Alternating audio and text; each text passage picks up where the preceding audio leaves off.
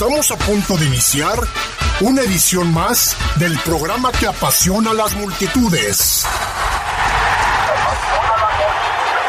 El deporte más popular, el fútbol. Aquí comienza su programa El poder del fútbol. No te quedes fuera de lugar. Intégrate en nuestras redes y participa. El poder del fútbol. ¡Arrancamos!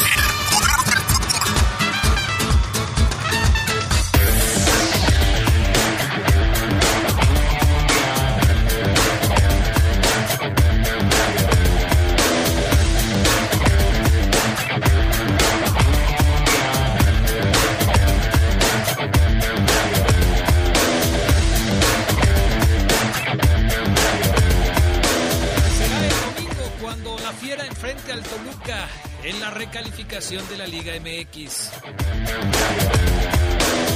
Los verdes eh, recuperan algunos jugadores para el duelo crucial frente a los Escarlatas.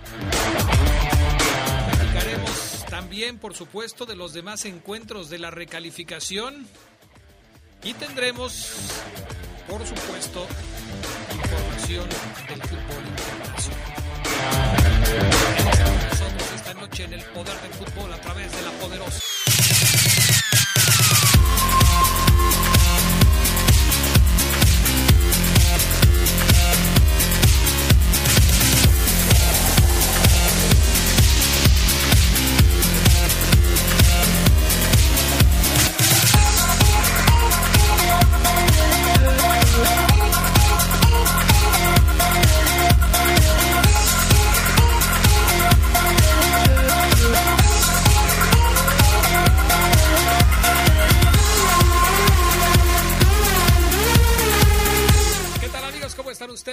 buenas tardes, bienvenidos al Poder del Fútbol, edición nocturna de este lunes 3 de mayo del 2021. Eh, Un saludo para todos los amigos del Cruz Azul, hoy es Día de la Santa Cruz.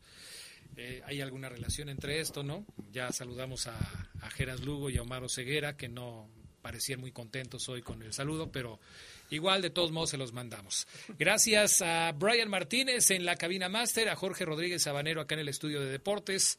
Saludo también a Gerardo Lugo Castillo. ¿Cómo estás, Mijeras? Adrián Castrejón Castro, buenas noches a la buena gente del Poder del Fútbol. Aquí ya listos para estas dos horas. Dos horas de fútbol, dos horas de Poder del Fútbol. Este, así es que les invitamos a que se queden con nosotros. Hay mucho de qué platicar. Quiero mandarle un saludo a Omar y a Isaías, que me dicen que nos vienen escuchando en el coche, que acaban de terminar su jornada laboral y están a punto de dejarlos en su casa. Así es que pues, un saludo para ellos, a Omar y a Isaías, un abrazo y ojalá que pues nos sigan escuchando. Ya les damos también la bienvenida a los irrespetuosos, bueno, a uno, el otro sí fue muy irrespetuoso. Fabián Luna, ¿cómo estás? Buenas noches. Hola, ¿qué tal Adrián? Buenas noches, muy bien, muchas gracias. Bienvenidos sean ustedes, eh, los saludamos y los recibimos en esto que es el poder del fútbol de 8 a 10 de la noche. Ahora sí, al irrespetuoso, ¿cómo estás, Ceguera? Muy buenas noches. buenas noches, pero ¿por qué irrespetuoso, Adrián? Porque no puedes llegar saludando cuando entras en un programa de, de, radio. Y que ya comenzó. Y que sabes que ya comenzó, no tienes por qué llegar saludando de esa manera. ¿Consideras que te, te interrumpí? Sí, por supuesto. Anótala, Geras, la voy a aplicar mañana a las dos. ¿Por qué? Vas a ver. Mañana te voy a recordar esto. No, pues sí, espérate, Adrián. Está bien. A las dos, a las dos mañana, o pasado. Tengo curiosidad, tengo curiosidad por saber. Vamos a ver. Bueno, este. fíjate cómo me deja así pensando en qué, está tramando, ¿eh? Me deja pensando en qué está tramando. Pero bueno, ya saben ustedes que tenemos habilitado nuestro número de WhatsApp para que nos manden sus mensajes: 477-718-5931. Y vamos a, estar mencionando aquí todo lo que ustedes nos quieran decir a través de este mecanismo o de las redes sociales, ya también las conocen. Bueno, eh, empezamos con un poquito del fútbol internacional. Para eso nuestro experto en el tema, el señor Fabián Luna Camacho, nos va a platicar de lo más relevante. ¿Quieres hablar de la derrota del equipo del Chicharito, que ya no pudo ligar en su racha goleadora una semana más marcando gol? Le fue como en feria al Galaxy con el Seattle Saunders, perdieron tres goles a cero y el Chicharito se fue en blanco en esta ocasión. Sí, Adrián, no, ya se acabó.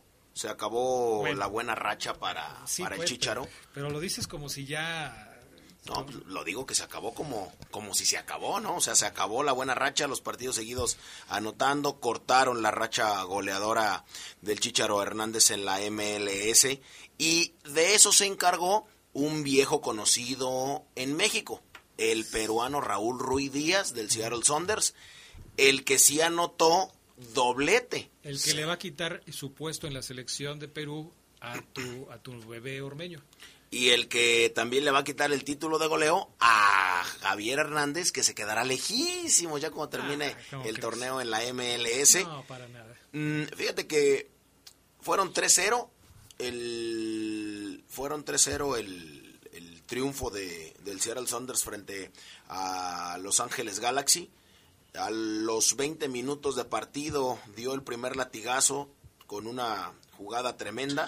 Después, después cayó el 2 por 0 y después el 3 a 0. Así es que, pues, eh, se acabó la racha goleadora. Ojalá y vaya por buena senda el Galaxy del mexicano. Va, va, va a irle bien. Yo creo que esto fue un tropezón. Seguro estoy de que el Chicharito va a recuperar su olfato goleador en la próxima en la próxima semana. El Inter de Milán se coronó campeón este fin de semana en el fútbol de Italia. Otra eh, noticia interesante porque ¿desde cuándo un equipo diferente a la Juventus de Turín no era campeón en Italia? Hace ocho años. Hace ocho años fue el último equipo que no era la Juve que fue campeón en Italia. Así es, exactamente. Y hace 11 no lo lograba el Inter. O sea, hace 8 fue otro club, pero hace 11 el Inter no lograba absolutamente nada y lo, y lo hicieron eh, tremenda bien, de- tremendamente bien. Eh, le ganaron la carrera al Milan.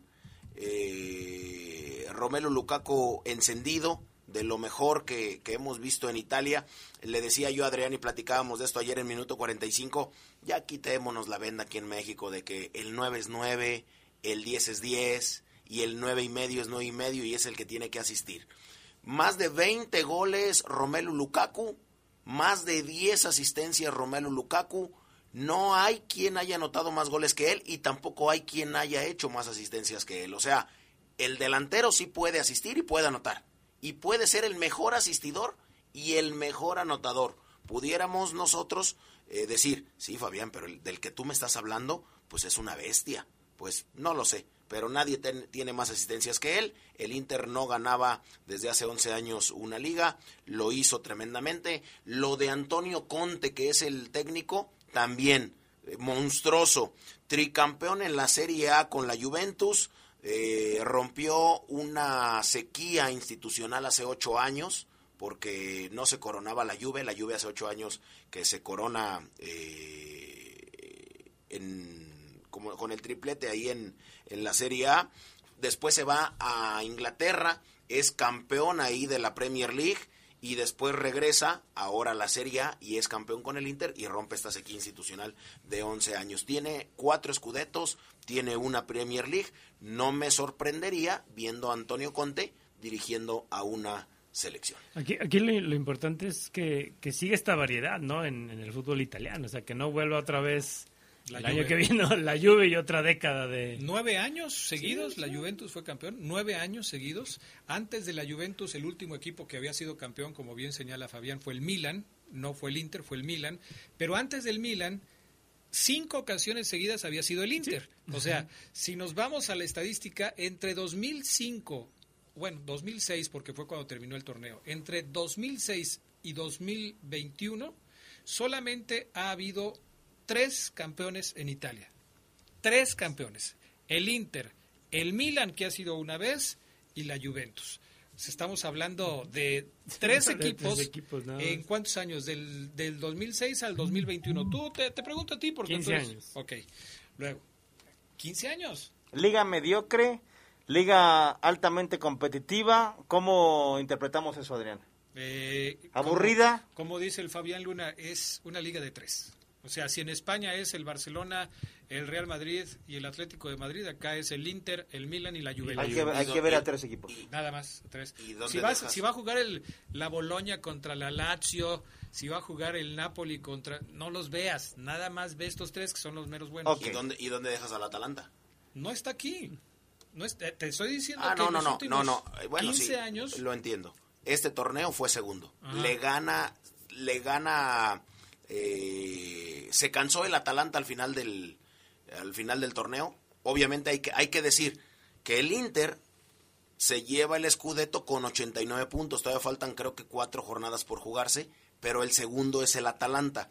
Pero el Inter al Milan, al Atalanta y a la Juve le sacan no sé cuántos puntos. 69 de estos tres por 82 del Inter. Pero el Atalanta también se ha convertido en un equipo importante ya en Italia. No me meto con la historia, me meto en este torneo. No, yo, creo que tú estás diciendo eso porque te acabas de comprar la camiseta del Ya Atalanta. del O sea, bueno. se te va a depreciar. Yo no, yo no, yo no lo puse en el segundo lugar, ¿verdad? Acuérdate que en el fútbol y en la guerra no hay segundos lugares. pues sí.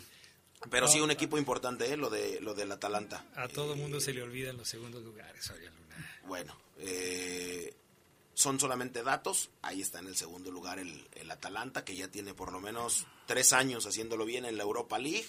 Eh, ya calificó este año a Champions League y seguirá y seguirá ahí en ese. ¿Qué le va a alcanzar a la Juve? Pues, ¿Para calificar a, a qué? ¿A Champions? ¿A Champions? También. También, mira, déjame ver. Los primeros eh, tres, si no me equivoco, califican a, a Champions. Los otros tres eh, calificarán a, a, a la Europa League. ¿Por qué se va? Ah, no, son cuatro. Son cuatro. Los que califican a la Champions es el Inter, el Atalanta, la Juventus y el Milan. El Milan. Los dos que califican a, a Europa League, el Napoli la- y la Lazio. Y la Roma, me imagino yo que empezará desde la primera ronda de la Europa League, que es larguísima. Está ahí la, la Roma. La dupla del Inter campeón con Lautaro Martínez y con Lukaku es impresionante. Lukaku tiene 21 goles y ya se los decía 10 asistencias en 30 juegos. Lautaro Martínez tiene 15 goles, 5 asistencias en 34 partidos. Jugó más que, que, que Romelu Lukaku. 5 de las 10 asistencias de Lukaku han sido para Lautaro. O sea, 5 se las dio al Toro. Y 3 de las 5 asistencias que tiene Lautaro se las dio a Romelu.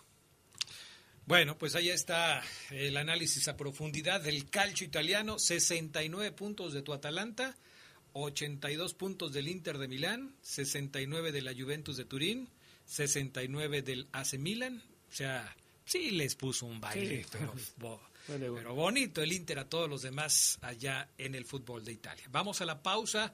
Enseguida regresamos con más del poder.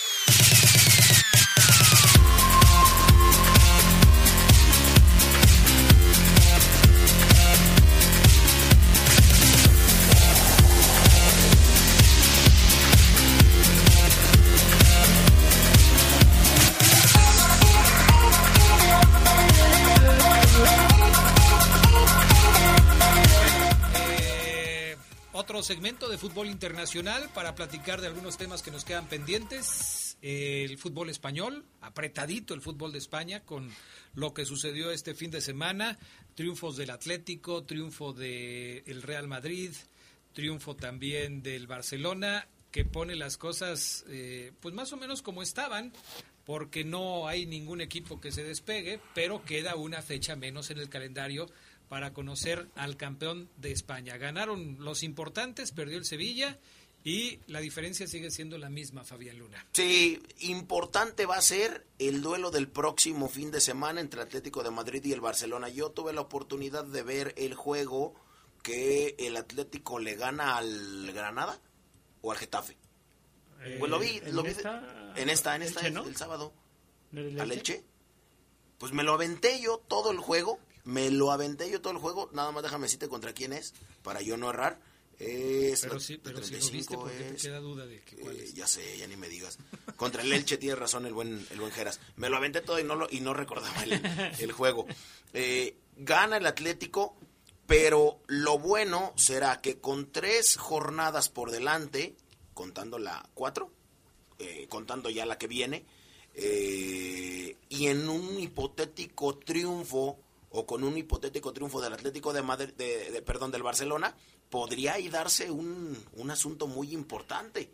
Son 12 puntos, lo separan dos puntos entre Real Madrid, Barcelona y Atlético de Madrid, pero sí, lo que se va a vivir el próximo sábado eh, a las 9.15 de la mañana, tiempo de mi casa, así lo voy ahora, ya lo voy a, a, a diferenciar así, ya no es tiempo de León, es tiempo de mi casa, Adrián, en donde tengo todos los sistemas de cable habidos y por haber, no que puedo, sino que merezco, 9.15, Oye, pero se pudiera definir para la los Liga que, Española. los que no estamos viviendo en tu casa, ¿le sumamos una hora, dos horas, tres horas, se las restamos para saber más o menos a qué horas va a ser el partido? Por ejemplo, Omar Ceguera vive en una distancia muy considerable de donde yo tengo mi casa y Gerardo Lugo vive todavía en una más, o sea, Oseguera vive en Silao y Geras vive en Lagos. No, mientras y yo vivo ustedes, a la mitad.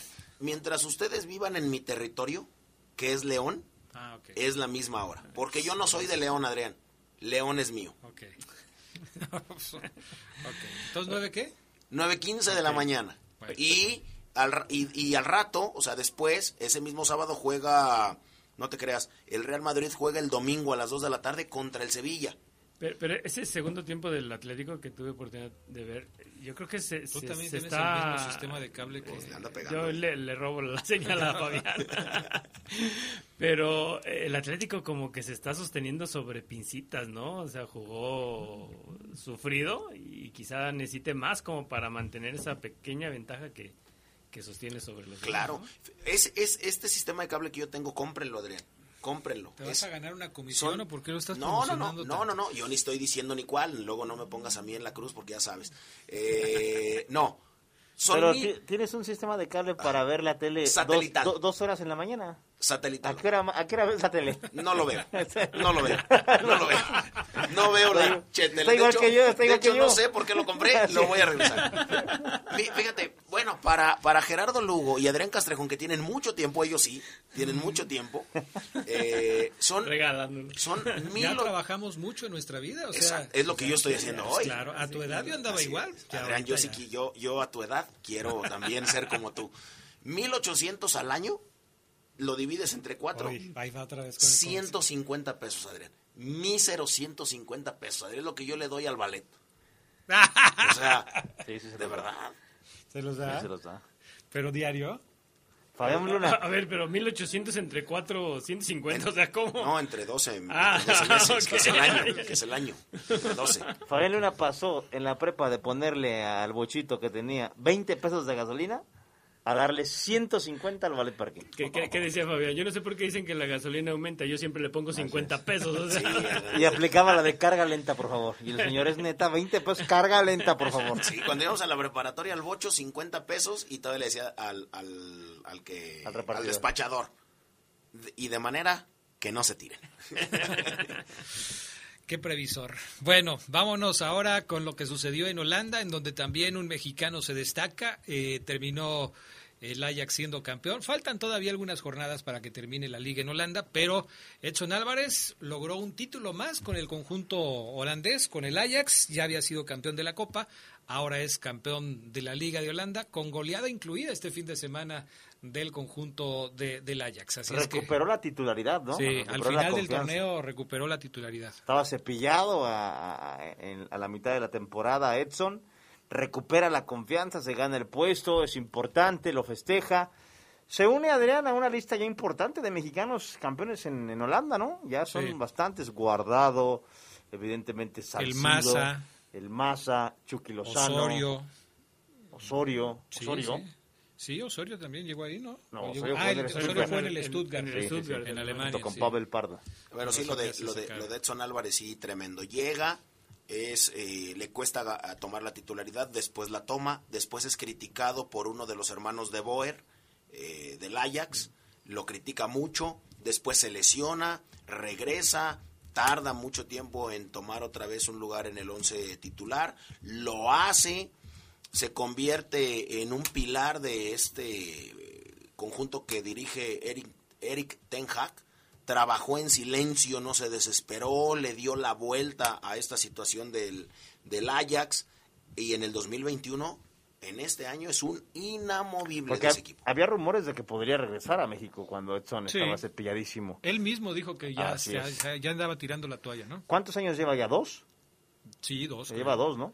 El Yo- otro que nos faltaba era Héctor Moreno. Héctor Moreno. Con el AZ Almar y el PSV. Yo creo que un tercer añito eh, de Edson en Holanda le vendría muy bien como para consolidarse y luego sí buscar ya un- el brinco a un equipo más importante que ojalá lo consiga porque es muy buen jugador, ¿eh? O sea que tú estás diciendo que Edson Álvarez va a utilizar como trampolín a uno de los equipos más grandes del fútbol de Holanda, como lo es el Ajax. En Europa así es. El PSV es como un león aquí en México aunque no te guste. Así lo es. El PSV es un trampolín para Ok, llegar a los o grandes sea, de Europa, Adrián. Ok, sí, sí, ¿Estás de sí. acuerdo, no? Sí, sí, sí. A ver, tus manitas, de- déjame esto por aquí, por favor. Sí, gracias, gracias. ¿Me pasas el sanitizante en el Sprite? Este, sí, pero este, a ver, ok, ya, ok. Híjole. Ah, caray. ¿qué pasó? Ah, caray. ¿Todo bien? Todo bien en casa, mi estimado Pero Omar me, sa- me sanitizó a mí también. Que pues, bueno, ok, ahí está el fútbol de, de Holanda. ¿Algo más del fútbol internacional, Fabián Luna? Todo ¿Habla dicho. ahora o calla para siempre? Mm, pues yo creo que lo de la Champions, ¿no, Adrián? La Champions, la batalla que se viene por la final de la UEFA Champions League, capítulo 2 imperdible, lo del United contra, perdón, lo del City contra el PSG. Mañana, mañana se juegan las las semifinales de ¿Mañana de juega el vuelta. City? ¿No juega el Real Madrid mañana? Eh, mañana juega el City contra el PSG. Mañana. Eh, es el único partido. El otro partido se jugará pasado mañana el Chelsea contra el eh, Real Madrid. Pero lo de mañana sí, la verdad es imperdible, tremendo. Eh, el conjunto de Kevin De Bruyne eh, enfrentando a Neymar, que también me lo aventé el fin de semana. Muy bien, anda volando Neymar, está volando Neymar. ¿Bajaron las ventas este fin de semana? o qué? ¿Por qué, Adrián? Pues sí, las le transmi- dio mucha las tele. ¿Mucha tele? No, la guayomanía está con todo, Adrián. ¿Qué pasó? ¿O qué? ¿O a eso te refieres? Ah, no, a las ventas, a las ventas, dice. No, A lo las otro. ventas del Sí, a las tequila. ventas de- Ay, No, Adrián, pero es en la mañana. Tranquilo. O sea, sí hay muchos amanecidos que me encargan, pero son pocos. O sea, tranquilo. Bueno, ok. Y mm, otra cosa que Chelsea contra mencionar. Real Madrid van uno por uno. Se define en Inglaterra, en el partido de vuelta, el Chelsea contra los merengues. Así el es. Manchester City contra el Paris Saint Germain va ganando el Manchester 2 por 1. Se define también en, en Inglaterra. Y alguna vez lo platicamos en la semana con el Charlie. Podría haber final inglesa en la Champions y en la Europa League. Así en es. los dos torneos podría haber, claro, el Arsenal en la Europa League perdió el partido de ida, pero eh, de que hay probabilidades, hay probabilidades. Esto demuestra, me parece, que hoy por hoy la Liga Premier está pasando por un excelente momento, como en su momento lo tuvo la Liga de España. Y La Liga París- Premier es la mejor liga del mundo. el En este momento. Hoy va y perdiendo 2-1, ¿ah? El París va perdiendo 2-1. 2-1, sí. 2-1. Imagínate el París. Ya no tiene enfrente al Bayern Múnich y que ahora lo elimine el City. Sería otro fracaso millonario. O sea, no Y puede el, ser. y el City que no le gana nunca a nadie en estas instancias, o sea, O sea, imagínate. sí, sería increíble otro fracaso monumental para Mbappé y Neymar en Champions. Y Que, que igual, ¿no? Si le pasa al Manchester, para Guardiola sería otro fracaso. ¿no? Sí, cualquiera de los Sí, dos de los se va llevar un se tope, va a llevar un- pero un fuerte bastante fuerte, ¿eh? Sí, porque los dos equipos han invertido mucho dinero no para ganar sus ligas, para, trascender a nivel internacional. Y este es el momento en el que los dos tienen que demostrarlo. Cualquiera de los dos que fracase va a ser un Yo siento que el tope del París sería más fuerte, Adrián, porque eh, he leído que el Manchester City tiene un tope eh, salarial. El París no lo tiene.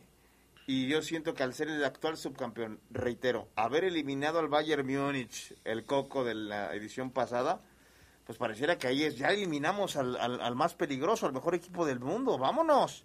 Y si lo elimina el City, o sea, ni siquiera llegar a la final, para mí es un tope más fuerte para el París. Pues sí, ya están en semifinales, ¿no? Ya jugó una final el Paris Saint Germain. Sí. Entonces, eh, el asunto sí se vuelve un poco complicado. Bueno, vamos a ir a la pausa. Enseguida regresamos, leemos algunos de los mensajes de la gente que ya está en contacto con nosotros aquí a través del 477-718-5931, el WhatsApp del poder del fútbol. No se vaya, regresamos enseguida.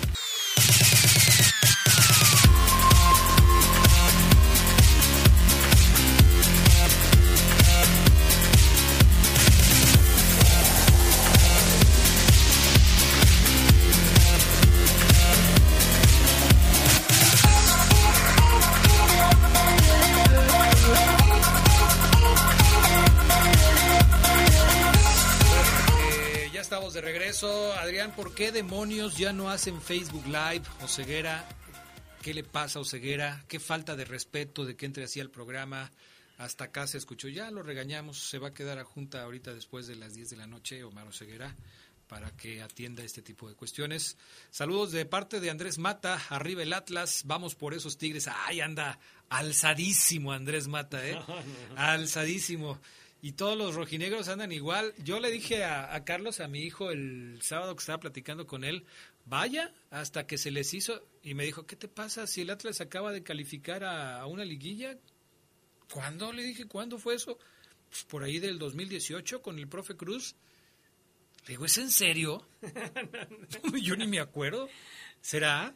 ¿El Atlas calificó a la liguilla por ahí del 2018? A ver, Andrés, corrígeme el dato, a ver si es cierto que... Digo, porque No, les pregunto a, Andrés, los... en, en lo que trae de lo del Atlas y la serie de Luis Miguel, no, está ahí insoportable el zorro. Em, Este... A ver, este no entendí. Él cuando tuvo fue en un...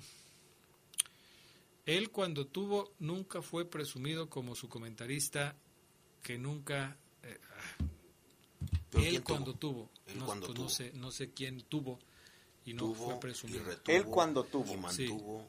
No sé a quién se refiere. Excelente noche al poder del fútbol, a todos en el programa. ¿Saben si van a jugar contra Toluca, Navarro y Montes? Dice Arturo Ramírez de San Sebastián. No, Arturo. Sí, andas bien perdido, Arturo. Andas bien perdido por no escuchar todos los días el poder del fútbol. Navarro se va a perder el resto de la temporada. Lo acaban de operar, Arturo. Te digo, Arturo. Y Montes fue suspendido dos partidos. No trascendió la apelación de León, el reclamo, la queja. No pasó nada, ¿no? Eh, Adrián, arriba el Toluca. El domingo les pegamos un susto a la fiera. Saludos al Fafo que regrese al reporte Esmeralda con Omar. Se ponía buena la media hora cuando se tiraban. No, ya, ni, ya, ni- ya, ya ni lo invoques. No, no se puede, no se puede. Este, si aquí estás viendo cómo me va los lunes, imagínate. Les pegamos un susto a la fiera. O sea, él es como Fabián y Carlos en la tarde. O sea, como Carlos más O bien. sea, ¿no? pero dice, dice que le va a pegar un susto, pero va a perder el Toluca y Por nada más le va a sacar un como saco. Carlos que Sí. decía, va a ganar el León, pero el Toluca Va a ganar el pegar un León, pero susto". sí creo que le va a sacar un susto el Toluca. Ok, más o menos por ahí va. Tranquilo, se queda Este- tranquilo, calma. Adrián, Geras, Omarlín y pues Fafo, así dice. Ah. En el programa de Orbañanos sí comentó la anécdota que usted dijo en la tarde acerca del fallecimiento de Rafa Albrecht, que en un partido Albrecht le anotó tres penales y que tenía una forma muy peculiar de tirar los penales. Un pasito y para adentro, que están cenando y que en el tiempo él jugó nada más, lo miró fallar un penal. Que en paz descanse Rafa Albrecht. Buenas noches, Adrián. Saludos al eh, Fafo Domínguez. Dice que León es de que dice que León es de él, pues aquí en se lo, com- en se lo compró, pues... ¿A quién se lo compró? Ah, ok, pues, todavía no lo vendo, dice. Perdón, perdón.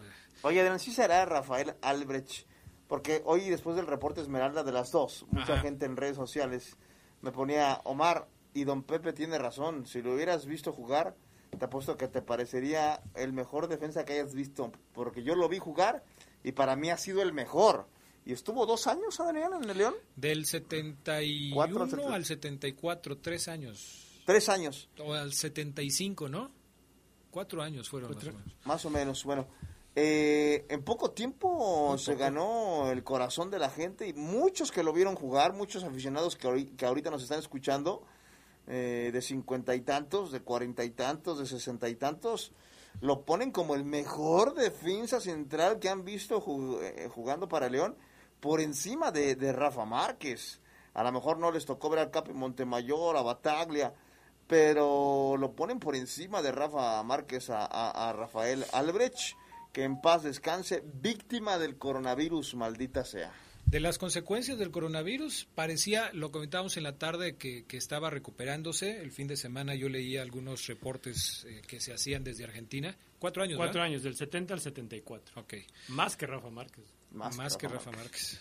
Y sí, se estaba recuperando, pero como suele suceder en muchas ocasiones, cuando viene una ligera mejoría, después viene una eh, situación que ya no se puede superar y le pasó a Rafa. ¿Tú lo viste jugar, Adrián? ¿Te acuerdas? de Yo, jugador? yo lo vi jugar poco, porque yo al 74 yo venía llegando a León. Ok. No, no me tocó verlo aquí y además yo estaba muy chico, tenía en esa época ocho años más o menos. No te acuerdas, sí. No me acuerdo mucho, pero sí, este, sí he visto muchos videos de Rafa y la verdad es que para mí es, es un histórico del Club León. Sí considero que ha sido de los mejores defensas centrales por muchas cuestiones, por su resiedumbre, por su liderazgo, por la forma en la que iba por la pelota por arriba, eh, por el orden que le ponía la defensa. Fue, fue un jugador que marcó una época también con el León y en la tarde les decía, es curioso que dos futbolistas que tuvieron pocos años con el León, como el Curio Santoyo y como Rafael Albrecht, hayan dejado una huella tan importante en el equipo, ¿eh? porque de los que hablamos casi siempre de la década de los 40, 50, pues fueron futbolistas que duraron muchísimos años con el León, no cuatro, no tres. Y Bueno, bueno, Nacho González, ¿cuánto tardó en instalarse a lo mejor en ese departamento? desde el 2010, Diez, más 2010, o menos, sí. 2010, 11 años. Fíjate, o sea, y es por eso cuando cuando uno hace este algún comentario de que un jugador es histórico y de que este es mejor que el otro, tiene que tener mucho cuidado Así porque hay imagínate tú, en los 76 años del Club León, ¿cuántos defensas centrales ha habido? ¿Cuántos fueron campeones con el León? ¿Cuántos fueron campeones más de una vez con el León?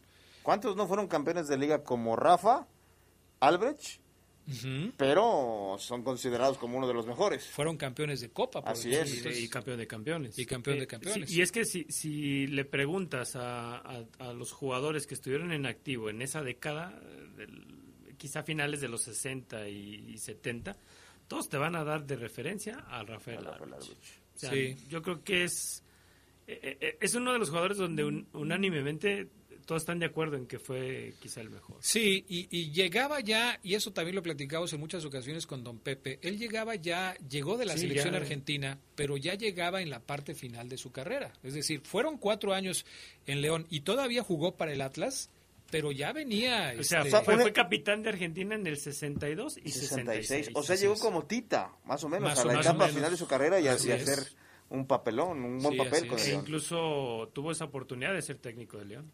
Es correcto. De manera interina, ¿no? Sí. Cuando salió la Tota Carvajal, un, breve espacio, este, se quedó como técnico del conjunto Esmeralda. 12 partidos creo que fue Sí, los que ahí. dirigió eh, Rafael Albrecht al, a León. Y, y bueno, eso en, en, en México, en nuestro país, pero en San Lorenzo, en, Argentina, leyenda. también es leyenda. O sea, eh, el que le hayan dado tanto vuelo al, al, eh, problema de salud de Rafa Albrecht, nosotros lo, lo, lo retomamos porque fue jugador de León, pero en Argentina tuvo mucho impacto porque Es eh, o fue un jugador muy importante para el San Lorenzo en la década de los 60. eh, entonces, sobre todo a finales, en el 68, cuando eh, hizo una temporada espectacular con el equipo de San Lorenzo. Entonces, sí, por supuesto que es, es una pérdida irreparable para la ¿Ya historia. nunca vino a León, Adrián? ¿Ya de retirado? No, No además de- recuerdo yo que haya estado por acá. Porque yo no lo conocí. No, ya no, ya no, ya no, este, son, son de los jugadores que sí se regresan a su país y que ya difícilmente salen de ahí. Eh, por ejemplo, la otra vez que tuvimos la oportunidad de platicar con Salomone, otro de los jugadores importantes de, de León, eh, pues él nos decía que pues ya vive ya con su familia, tranquilo, no, no ha salido, eh, se mantiene pues eh, un poco alejado del fútbol, pero ves esas dos vertientes, jugadores que se quedan en el país o en la ciudad que los acogió y que se vuelven parte de esa ciudad, y aquellos que regresan después de Sí. un tiempo y vuelven a estar allá en su país y, y allá se quedan con su familia. ¿no? Descansa en paz este grandísimo jugador. Eh, la afición que lo vio jugar, que nos escriba Adrián, que nos diga cómo era. Yo quisiera saber que alguien me dijera es que Omar tenía salida. Como dice Adrián, jugaba muy bien por arriba, físicamente imponía, era fuerte, era un central con clase. Me encantaría que alguien me lo describiera, Adrián, que lo haya visto jugar. Fíjate que había una comparación que se hacía recientemente entre Rafa Albrecht y Sigifredo Mercado, pero, pero Sigi era un volante de contención y Rafa Albrecht era un tirador de penales que era defensa. los dos con una alta efectividad. La diferencia de efectividad entre Rafa Albrecht, Albrecht perdón, y Sigfredo Mercado era mínima. Prácticamente es un empate técnico entre Rafa Albrecht y Sigifredo Mercado, pero Sigi eh, jugaba más adelante que, que, Rafa, que era un defensa central espectacular, ¿eh? espectacular, por lo que hemos podido ver de él. Es que, es que eh, bueno, Sigifredo era más lateral, ¿no? Y tenía esa oportunidad de que si se iba al ataque, pues habría alguien que lo cubriera. Imagínate un central que anote 95 goles. ¿En qué, ¿En qué momento? No era muy efectivo dentro del área. O sea, prácticamente un delantero que quizá muchos equipos quisieran tener, ¿no? Con Sigifredo mundialista. Sí, así es, también. Así están las cosas. Bueno, vamos a ir a la pausa. Enseguida regresamos con más del poder del fútbol a través de la poderosa. Como nos dice Omar, si usted tiene algún recuerdo de Rafa Albrecht, compártalo con nosotros. Ya lo sabe, aquí está nuestra línea de WhatsApp 477-718-5930.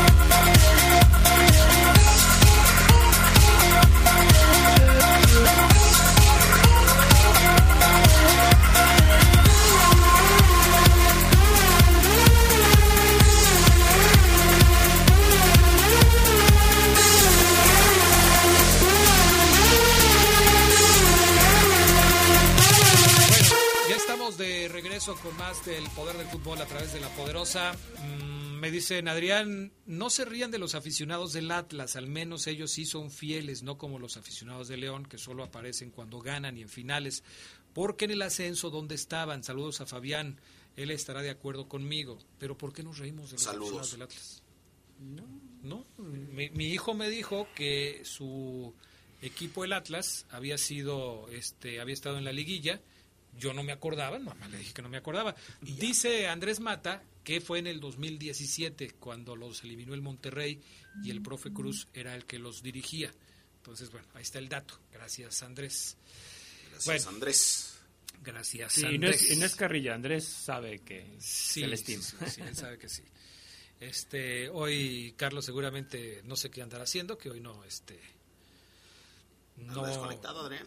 No sé, pues anda trabajando, pues luego le toca trabajar en la noche, entonces, este, pues no sé. Pero bueno, eh, estaba yo acá viendo de los que me decían que si sabíamos, Omar preguntaba, ¿no? De, los jugadores que, de los que hubieran conocido a Rafa Albrecht y que supieran algo de su estilo de juego, ahorita los vamos a, mencionar. Bueno, entramos ya con el tema de, León para platicar un poquito de la fiera, del partido del sábado contra el equipo de Querétaro. Oye, duro el, clima, ¿no? en el partido de Querétaro contra León, 5 de la tarde. Difícil jugar en, ese, en esos horarios por el tema del clima. Yo creo que eso también les afectó a los verdes que no están acostumbrados a jugar en ese horario. Pero creo que Nacho Ambriz, bien que mal, como pudo, sacó adelante el compromiso utilizando varios, eh, varias modificaciones en su alineación porque estaba eh, pues necesitado de poder tomar decisiones que sacaran adelante el equipo. Lo hizo, sustituyendo a jugadores que estaban lesionados, jugadores que estaban suspendidos, y a final de cuentas, bueno, le salieron bien las cosas. ¿Cómo califican las decisiones que tomó Nacho para sustituir a jugadores que no fueron titulares? Por ejemplo, la entrada de Burón, el hecho de que en el medio campo estuviera Fidel Ambriz, por ejemplo, de que dejar en la banca al Puma Gigliotti. ¿Estuvieron de acuerdo de entrada con lo que decidió Nacho Ambriz en ese partido o, de entrada hubieran hecho una situación diferente? Yo sí, yo sí vi el cuadro titular y dije, me gusta, me gusta, Adrián. Me, sorprendió, sí. Dije, ah, caray, Mosquera a la, a la banca, Ivancito a la banca, vi a Fidel, vi a Pedro, dije, ah, me gusta, me agrada la idea de que el profe este, les diga, muchachos, están mal y no porque ya sean consagrados los voy a los voy a tener que meter forzosamente aunque sea una última jornada en donde nos jugamos quizás nada más el jugar como local la repesca me la voy a jugar con Fidel y con Pedro Y antes no metió un par más de chamacos, ¿eh, Geras? Porque este, el profe sigue mandando esos mensajes, Adrián, a la interna del vestidor de quienes están en momento, en buen momento para competir y para jugar en liguilla, quiénes no, porque esto es un masazo para Mosquera y para, para el jefecito Iván Rodríguez. Yo, creo que sorprende más quizá lo de Fidel que lo de Pedro Hernández, ¿no? Que ya lo venía lo venía utilizando y, había hecho bien bien las cosas y con la recuperación de, de Steven Barreiro, yo creo que Ambris dice, bueno, meto a Pedrito que va a estar bien cobijado ahí por un Barreiro que ha, cumplido, ¿no? Y, yo creo que lo de Fidel sí sorprende más porque ah, el, de medio campo hacia adelante, Ambris, eh, sí, estaban las ausencias de Luis Montes y de Navarro, pero los demás sí estaban como para poderlos alinear, ¿no? Gente de experiencia que a final de cuentas se queda en la banca y, Fidel cumple incluso quedándose más que el Oso González, ¿no? Que sale de cambio. Lo de Fidel y también lo de Pedro para destacarse, ¿no? Eh, el hecho de que finalmente el técnico haya decidido dejar en la banca Mosquera, que jugó unos minutos por la lesión de Osvaldo al final, pero de darle la confianza a Pedro Hernández, sí, sí es un mensaje claro, como dice Omar, de que algunos jugadores pues no, no se han ganado o no han recuperado la confianza de Nacho Ambriz. Y es el caso específico de, de Mosquera. Pedro creo que en esta ocasión hace un trabajo decente, pero fue parte de la defensa que cometió el error en el gol increíble de, de, Querétaro. Mm, yo le doy vueltas y veo la repetición y la vuelvo a ver y la vuelvo a ver y no me explico cómo los jugadores de León se quedaron contemplando eh, cómo los de Querétaro les tocaban la pelota en el área y les hicieron un gol increíble. Eh, y, bueno, todos los que estaban en sector defensivo en ese momento, porque fue una jugada tan lenta que eh, pues todos llevan parte de responsabilidad ahí. O sea, es, es increíble cómo se va tejiendo esa jugada y cómo termina en el gol porque ninguno reaccionó. Se quedaron prácticamente como espectadores en esa jugada. ¿eh? Sí, yo lo que yo, yo, me mantengo Adrián en lo que te decía a mediodía. Yo siento que los verdes dijeron, se va a una chilena, la va a mandar al córner, o sea, la va... Y cuando ven que viene el centro no están atentos a la segunda jugada. Ya iban ganando, en, automático a lo mejor el momento es de, no creo que pase algo aquí, vamos gana y pum, gol. Estoy de acuerdo contigo, Adrián, que esas concentración, esas faltas de concentración, de aplicación, de estar atento, de, de, estar defendiendo sin tener la pelota cerca, evidentemente son mensajes que Ambris tiene que tirar otra vez en el vestidor, Adrián, pero yo te decía, se lo decía Fabián Ajeras a toda la banda, el mensaje de Ambris ya lo dio, Geras, ya les dijo, muchachos, nos estamos desconcentrando en ciertas zonas del juego, en ciertos momentos, dejamos de tener la pelota, el rival nos llega muy fácil, muchachos, hay que aplicar. Ya, ya lo dijo el mensaje. No sé si el hecho que eras que haya jugado una, de, una línea defensiva que nunca había jugado, pues también tenga que ver, ¿no? Que pareciera inevitable que sí. Bueno, y no, no solamente una línea defensiva, o sea, prácticamente un cuadro que nunca, que nunca, que nunca se había, se, había utilizado. Yo, yo, creo que también eh, en, en, esa parte quizá Ambris queda satisfecho por el partido, porque pues utiliza gente que no venía de manera habitual. Le responde para conseguir tres puntos que, que son importantes para mantener la localidad en, en, la repesca y que él, él sabe que quizá con las incorporaciones que, que tenga ya para el, duelo contra Toluca, eh, el partido, el, el, León pueda mantener no cierta constancia durante el partido durante los 90 minutos, que a final de cuentas es algo que le sigue batallando. Ahora, eh, el otro que me parece que también tendríamos que checar si les gustó, no les gustó, si lo hizo bien, si podría volver a repetir, es Burón. Porque evidentemente con la ausencia de Navarro, con la polifuncionalidad que puede tener el avión Ramírez, para Nacho Ambriz me parece que sería de mucha utilidad poder confiar más en Burón para poder mover al avión en determinados momentos del partido, dependiendo de las circunstancias, ya en una etapa final. Sabemos bien, porque lo hemos visto en muchas ocasiones, que en las finales, en las liguillas, en los partidos de eliminación directa, los técnicos inventan muchas cosas y de repente juegan a cosas que antes no jugaban y ponen a este en donde no lo ponían y ponen a aquel donde tampoco lo ponían. Eh, Osvaldo está fuera, eh, el caso de Navarro está fuera. Eh, nada más ahorita. Ahorita nada más. pero son jugadores que habían sido titulares. Sí. Y entonces, en ese rearmado del equipo, el que Nacho Ambriz pueda contar con opciones va a ser importante. ¿Les gustó lo que hizo Burón en el, A mí sí. en el juego contra Querétaro? Sí, yo, yo creo que, que Burón, no sé, la, la, la función de Burón es muy ingrata, porque yo creo que las veces que lo ha ocupado Ambriz, eh, no ha sido tampoco lo extraordinario, pero sí ha cumplido cabalmente, ¿no? O sea, Sí, yo estoy, de acuerdo contigo. O sea, Burón tiene palomitas en la mayoría de sus participaciones con el León. Es un tipo que quizás se se ha visto como, como el jugador que le ha batallado, que jugó en América, pero que viene de segunda y que es minimizado porque además pues no tiene reflectores, no es mediático, no, no proyecta en redes sociales, pero es un buen jugador. Gil Burón, fíjense, platicando eh, con jugadores que hoy están retirados del fútbol profesional, pero de su edad, que lo enfrentaron, amigos, en segunda división, en sub-20, hasta en sub-17, o sea, que lo enfrentaron en, en, en- en varios equipos, inclusive en visorías para selección nacional, que lo conocen bien, vaya, reitero, estos ya retirados, Burón no, me dicen que Burón bastante, juega muy bien a la pelota, que tú le preguntas a alguien que estuvo con él y te dice, no, ese morro juega, ese morro juega, Omar, nada más que no tiene, repito, el reflector, no tiene quizás la personalidad, pero cuando llegó Gil Burón yo se los dije, cuando podíamos ir a los entrenamientos, les dije, Adrián Geras, yo pensé que Gil Burón era más chiquito, más compactito, el tipo está físicamente bien preparado, tiene unas pantorrillas, unos bolillos de pantorrillas enormes. Si me lo dices tú, te lo tengo que creer porque No. te fijas mucho en esos Créemelo, detalles. tiene, unas, tiene unos bolillos, amigos, de pantorrilla. O sea, ¿era eso qué? Bueno, a, a lo que voy. Está físicamente bien preparado, tiene cuádriceps muy, muy, muy este, musculados. Por eso el tipo puede ir y venir, ir y venir. ¿Qué le falta a Gil Burón? Creo yo, creérsela. Creérsela de que puede ser un buen lateral, porque el chavo, reitero, es muy difícil, Adrián, como dice Geras. Gil Burón, vente. Vas a la banca hoy. Y se queda en la banca. Tres partidos después, vente, Burón. Entras de cambio. Cinco partidos después, vas de inicio.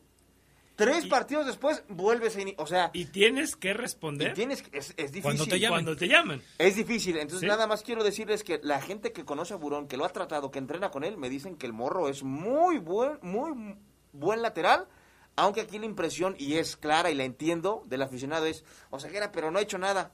Tiene enfrente a un demonio como Navor- Navarro, y luego el avión eh, eh, Ramírez está ahí, pero si Gil Burón lo pone, el tipo hasta ahora ha cumplido como el avión viene saliendo de una lesión, Adrián Gerardo Lugo, amigos, no creo también que Ambriz lo vaya, o bueno, a lo mejor y sí lo hace, pero es, ma- es muy arriesgado poner al avión cuando viene saliendo de una lesión muscular, Adrián, a ir y venir por toda la banda, porque sabe Ambriz que puede recaer el avión. Entonces, hay altas posibilidades de que sea el momento de Burón, ¿eh? Mira, eh, yo les quería preguntar eso porque a mí también me pareció que Burón hizo un buen partido este fin de semana contra, contra Querétaro. Además, pareciera que si van contra Querétaro van a poner a Burón, porque creo que los partidos que ha jugado han sido más contra Querétaro que con cual- contra cualquier otro rival, a reserva de que me esté equivocando con algún detalle. Pero a mí, por ejemplo, en el partido de la fecha 1 contra Tigres no me gustó. Me parece que fue de los que más se equivocó en la defensa del conjunto Esmeralda. Bueno, es que ese, ese partido, Adrián, el primero de la, del torneo, ninguno. O sea, Bueno, sí, te la o sea, valgo. sería injusto que pero te- uno te de ellos era en- Burón. en- en Burón, ¿no? Sí, pero a los demás ya los habíamos visto. Lo que yo voy más a lo que dice Oseguera. Si juegas tres partidos, pues la crítica se te va a centrar en esos tres partidos.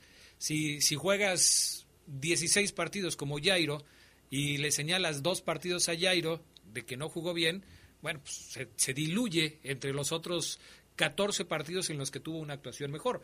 En el caso de Burón, desgraciadamente, su porcentaje de bateo es, es malo porque además pues no sale a batear, o sea, es, es, son pocos los minutos en los que aparece y no lo ha hecho bien, salvo este fin de semana que me parece cumplió. El tipo venía de un año estar en segunda con Tuxtla FC y con Cruz Azul Hidalgo. Gil Burón, si, nos, si me estás escuchando, este es tu momento, hermano. Es chilango como un servidor, Adrián, y es su momento. Y los chilangos somos así, Adrián, te la crees. Si el Gil Burón se cree Marcelo, va a jugar como Marcelo. Si le dices que es Cafú, va a intentar jugar como Cafú y se la va a creer y denme la vale. Le en el vestidor por cómo habla, pero Gil Burón este, le está metiendo Y yo te dije al principio del torneo, y nunca lo, y no lo has mencionado, en un, en un debate que tuvimos muy caliente aquí. O sea, ¿Otro? Adrián dijo, Oseguera, ¿Cuál de todos? Gil Burón no va a jugar en el equipo, no tiene por qué quedarse en el... Y yo te dije, Adrián va a jugar sus 200, 300 minutitos y vas a ver, porque Gil Burón va a jugar. No lo busques, te tengo el dato. 2.47, ya ibas para allá, ya ibas para allá. Me 2.47. tengo que defender, ¿no?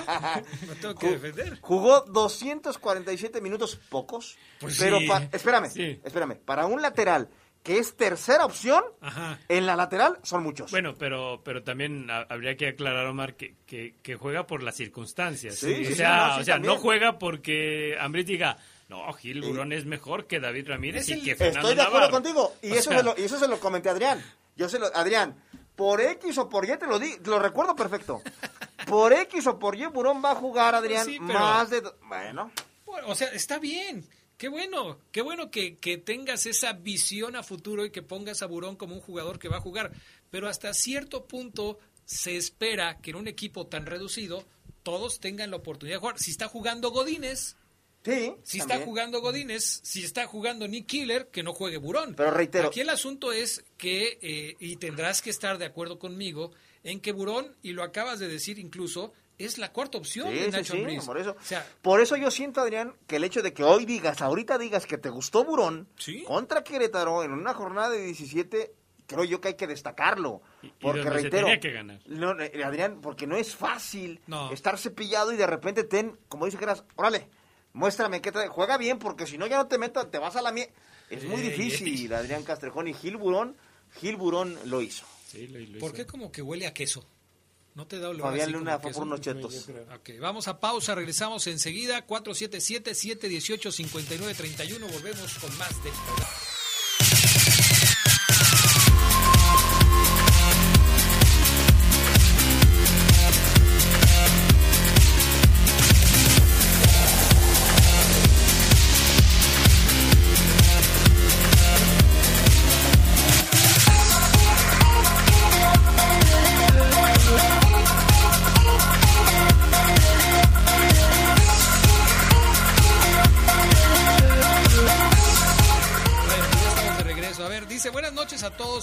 Omar. El cuadro que sería ideal creo que es con Tecillo, Barreiro, Osvaldo. Osvaldo no se puede.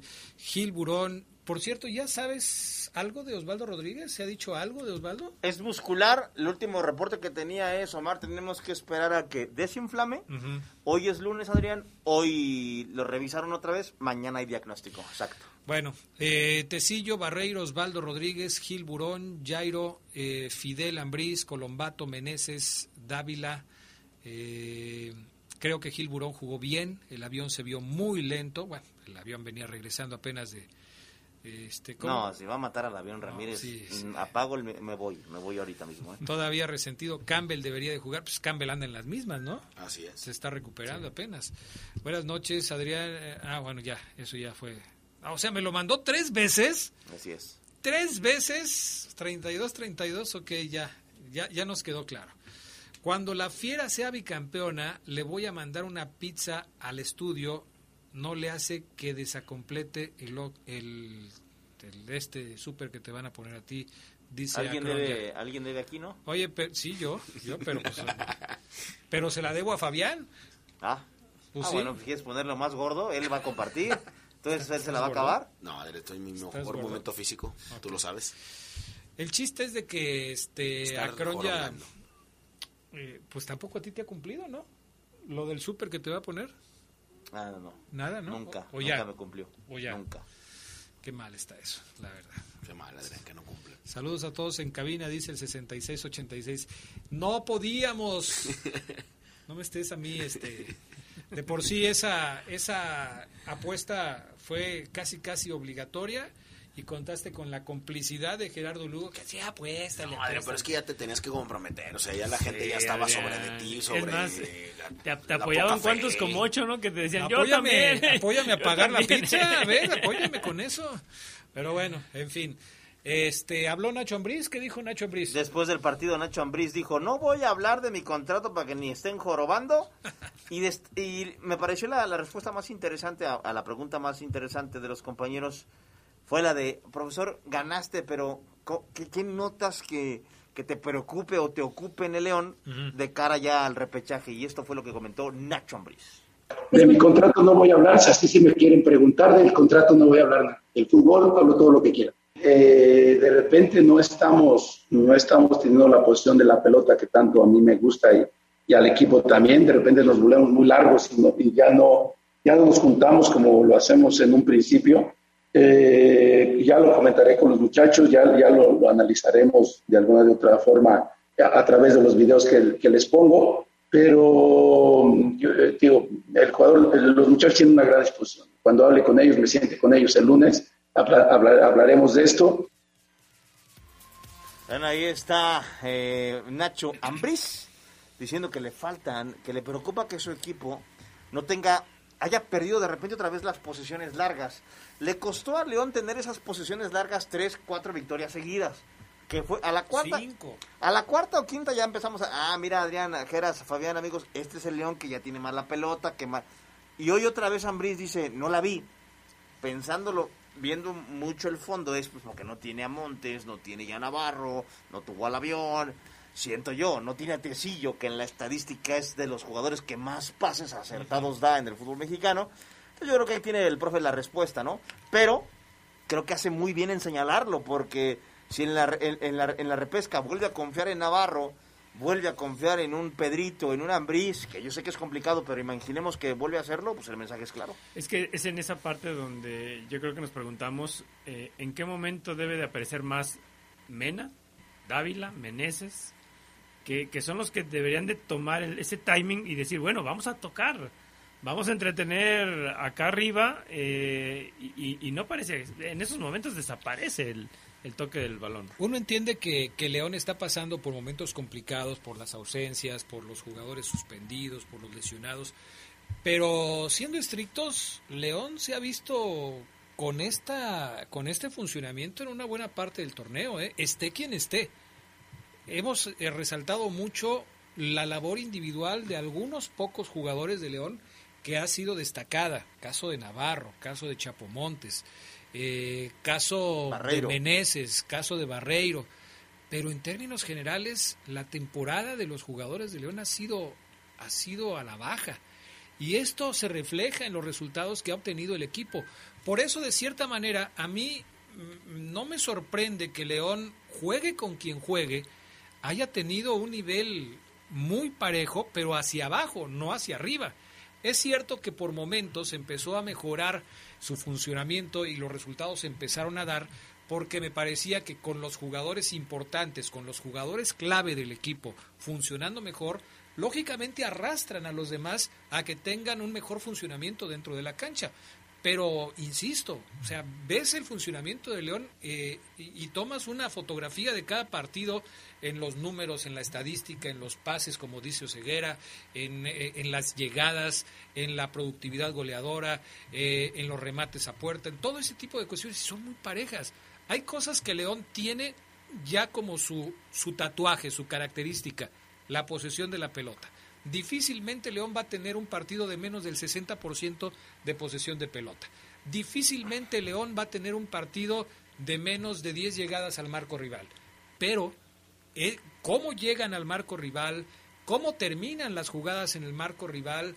¿Qué hace León cuando tiene la posesión de la pelota? Es lo que termina siendo la diferencia entre este León y el León que fue campeón. Y es que, Adrián, creo yo que no es fácil desprenderte de piezas claves cuando jugaste muy bien, cuando jugabas muy bien, estabas acá arriba y León jugaba casi perfecto, te desprendiste de un Pedro Aquino, por ejemplo. Y a León, eh, el León, aunque a muchos no les guste, batalló por encontrar al tipo que respaldara el fútbol de Montes. Y fue hasta que Colombato, ¿te acuerdas que eras que decíamos, ya queremos ver a Colombato porque pasaban 6, 7, 8, 9 Nada. Cuando jugó medio, gris, y después empezó a mostrar cosas, y como dice Adrián, ahorita otra vez Colombato, como que, ¿qué le pasó a Colombato? No es fácil volver a engranar, eh, o engranar, mejor dicho, una pieza que tenías en la banca o que no tenías como Colombato, en un lugar en donde tenías a una pieza muy buena y rendidora. Tanto batalló Ambriz por embonar a Navarro detrás de su último, de su hombre más adelantado, que lo pierde en la hora buena y eso también es complicado. Es complicado porque ahora va a tener que engranar a Víctor Dávila con Gigliotti o con Campbell o con el que me digan, no es fácil. Por eso yo sí creo que eh, el León no, no, no, no, llega su- no va a llegar en su mejor forma futbolística, Gerardo, luego a la reclasificación y tiene que adaptarse a lo que tiene. Yo creo que los números reflejan lo que ha sido el León en este torneo, ¿no? O sea, ha sido poquitito arriba, mejor, de, de, la media de un campeón. Sí, sí. O sea, ocho triunfos por siete derrotas. Así es. Son muchas derrotas para un campeón Sí, defensor. así es. Sí. Pero por ahí va arribita, ¿no? O sea, bueno, gané un poquito más de lo que de lo que perdí, pero yo creo que es el reflejo de lo que tú dices, Adrián. A veces bien, a veces Fíjate mal, que sí, medios sí. tiempos bien, Es medios que tiempos mal, León, o tiene, sea, León tiene que encontrar la fórmula. La fórmula que lo llevó al título Adrián y a otra final que perdió, ya no la puede aplicar aquí. No, pues ya no. Ya no, porque tiene que modificarla, encontrar otro buen resultado, otra buena fórmula que lo haga competir de, de- de una forma distinta, porque no va a estar Navarro, porque el avión llega tocado, porque Montes no está en el repechaje, porque tus centrales ahí quitando a Barreiro, los demás como que de dudas, Jairo no aparece en el momento, en el nivel que quieres, Osby se lesiona, hay que encontrar otra fórmula. Fíjate que a mí lo que lo que me parece es que a León le hicieron falta unos 3, 4 empates para que la cosa no estuviera tan dramática como terminó. Y no es que la cosecha de puntos haya sido muy mala, porque 26 puntos termina por ser regular, no excelente. Digo, si la comparas con los 41 puntos del clausura 2019, pues obviamente quedó muy abajo. Pero eh, con el número de victorias que tuvo, eh, lo que le pega a León es el número de derrotas que consiguió, como lo acabas de decir.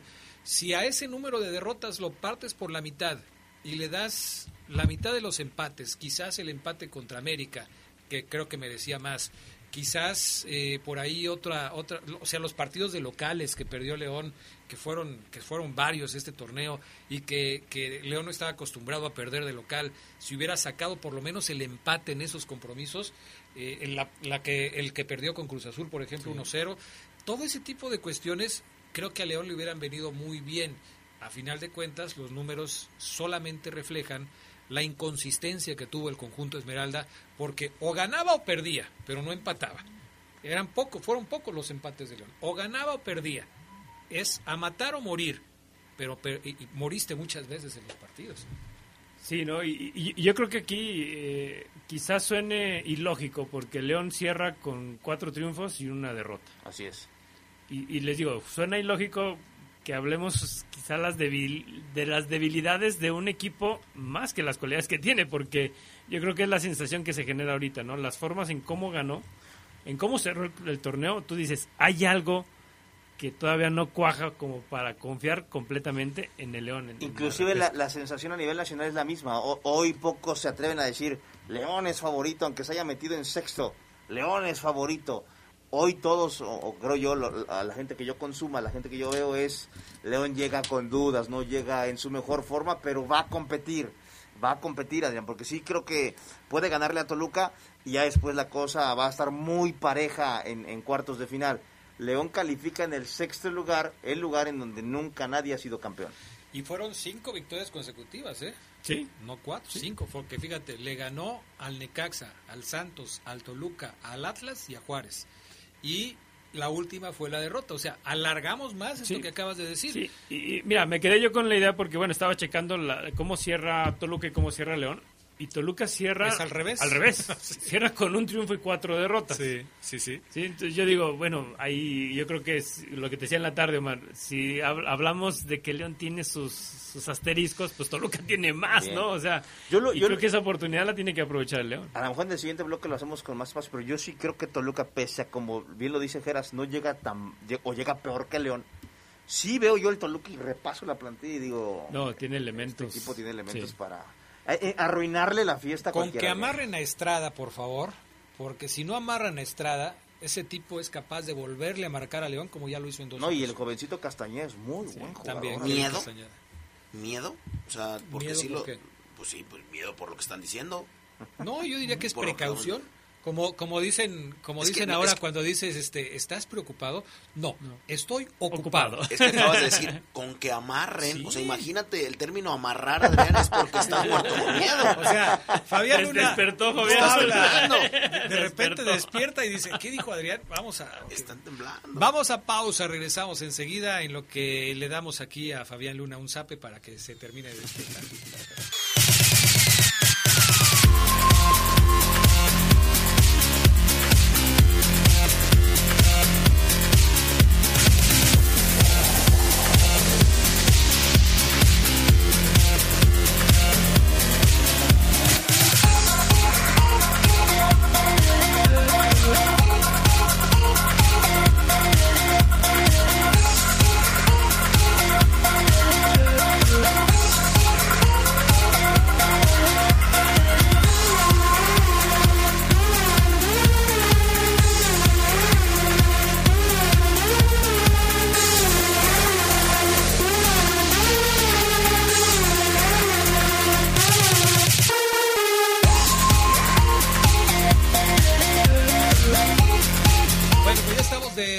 Con más del poder del fútbol. A ver, León va a recuperar jugadores importantes para el partido, no todos, pero va a recuperar jugadores importantes contra para enfrentar al equipo de Toluca. Con todo y eso, Omar Oseguera dice que Toluca tiene para sacar, como decía el Charlie en la tarde, para sacarle un susto a León.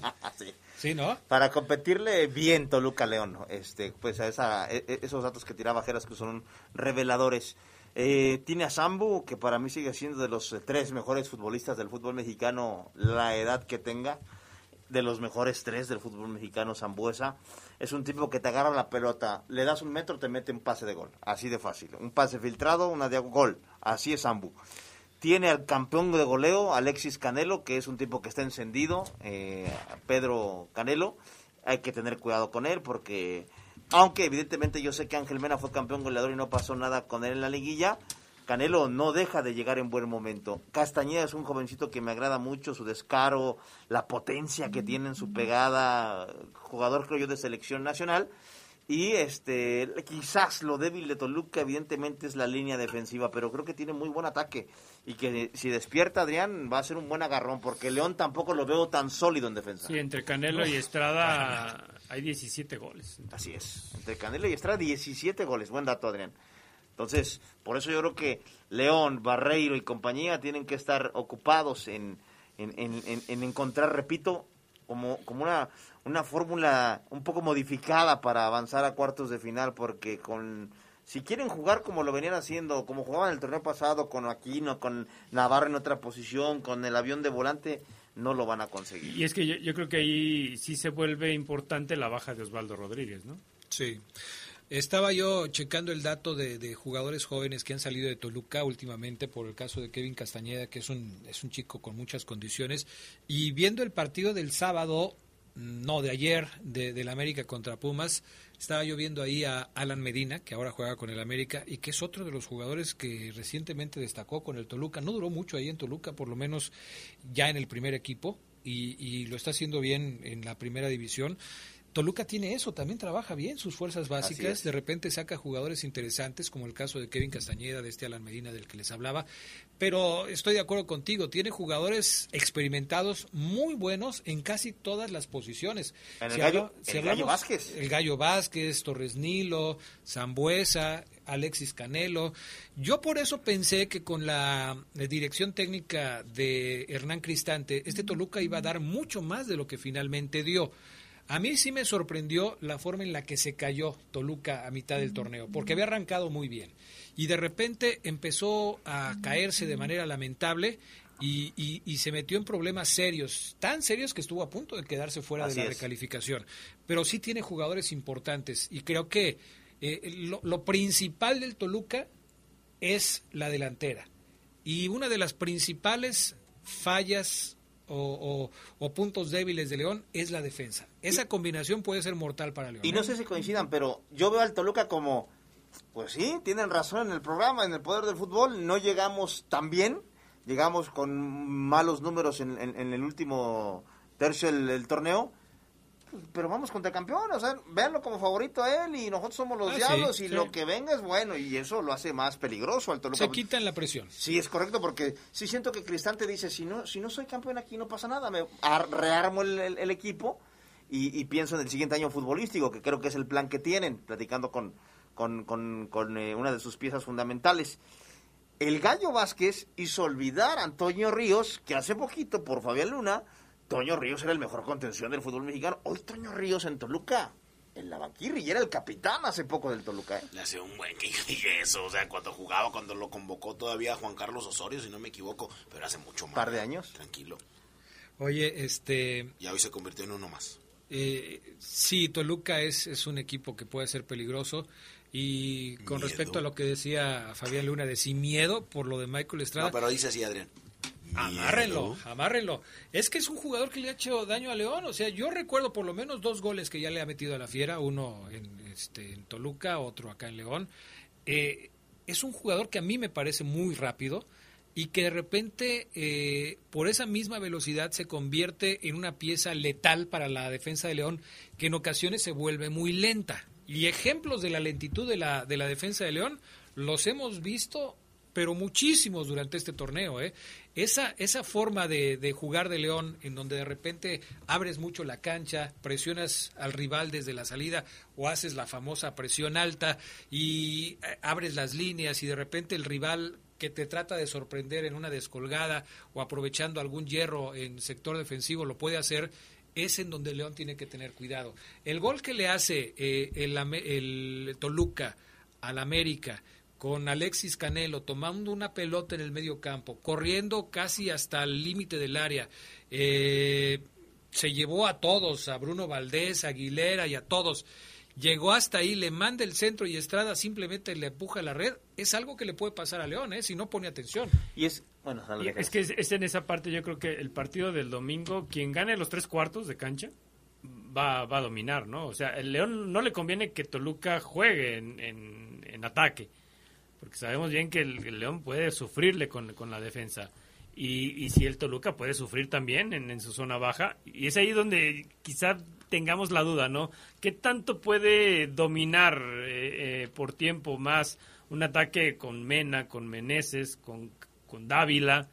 eh, como para que ni Sambo, ni Canelo, ni Estrada tengan la pelota. Y yo creo que ese ahí es el punto donde sí se convierte clave la ausencia de Luis Es Montes, correcto. Porque Toluca sí va a tener a Zambuesa. Es correcto. Me ganó el comentario Gerardo Lugo. Es justo yo se iba a decir, Toluca va a tener a Sambo y León no va a tener a Montes, que, que como que entre ellos dos está el quién se va a adueñar de la pelota. ¿Quién manda? No va a estar el Chapo, pero sí también creo que para León el factor sorpresa ante la lesión de Osby tiene que ser eh, Jairo Moreno. Jairo Moreno.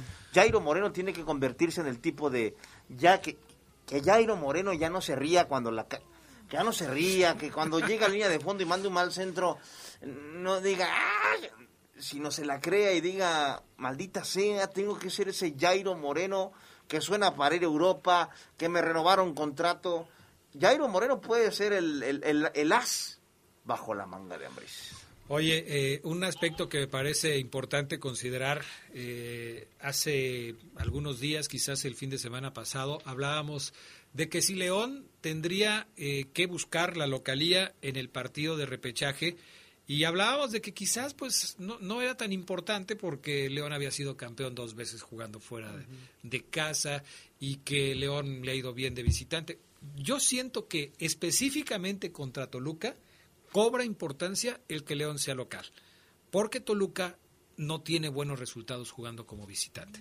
Si uno revisa los resultados de Toluca, este torneo en donde jugó ocho partidos, ganó uno, empató dos y perdió cinco, me parece que cobra relevancia el hecho de que la eliminatoria contra Toluca sea en León y no en Toluca, por ejemplo. ¿Tú crees que Toluca hoy te firma los penales? Sí. Sí, por Sí. supuesto que sí. Porque también eso hay que decirlo. Si el partido termina empatado, Penales. no va a haber directos. tiempos extras, van penales directos.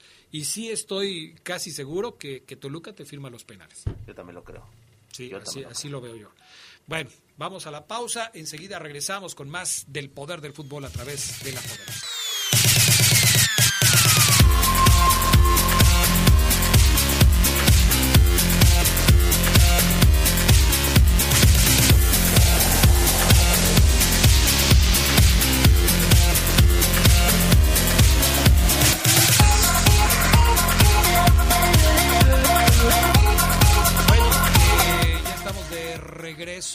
A ver, mensajes de la gente. Creo que sí falta defender bien en León, pero creo también que es eh, la delantera porque no dicen que falta gol. León llega mucho, pe- eh, pero no tiene un goleador, ni Gigliotti, ni Sosa, ni Godínez, no hay delantera.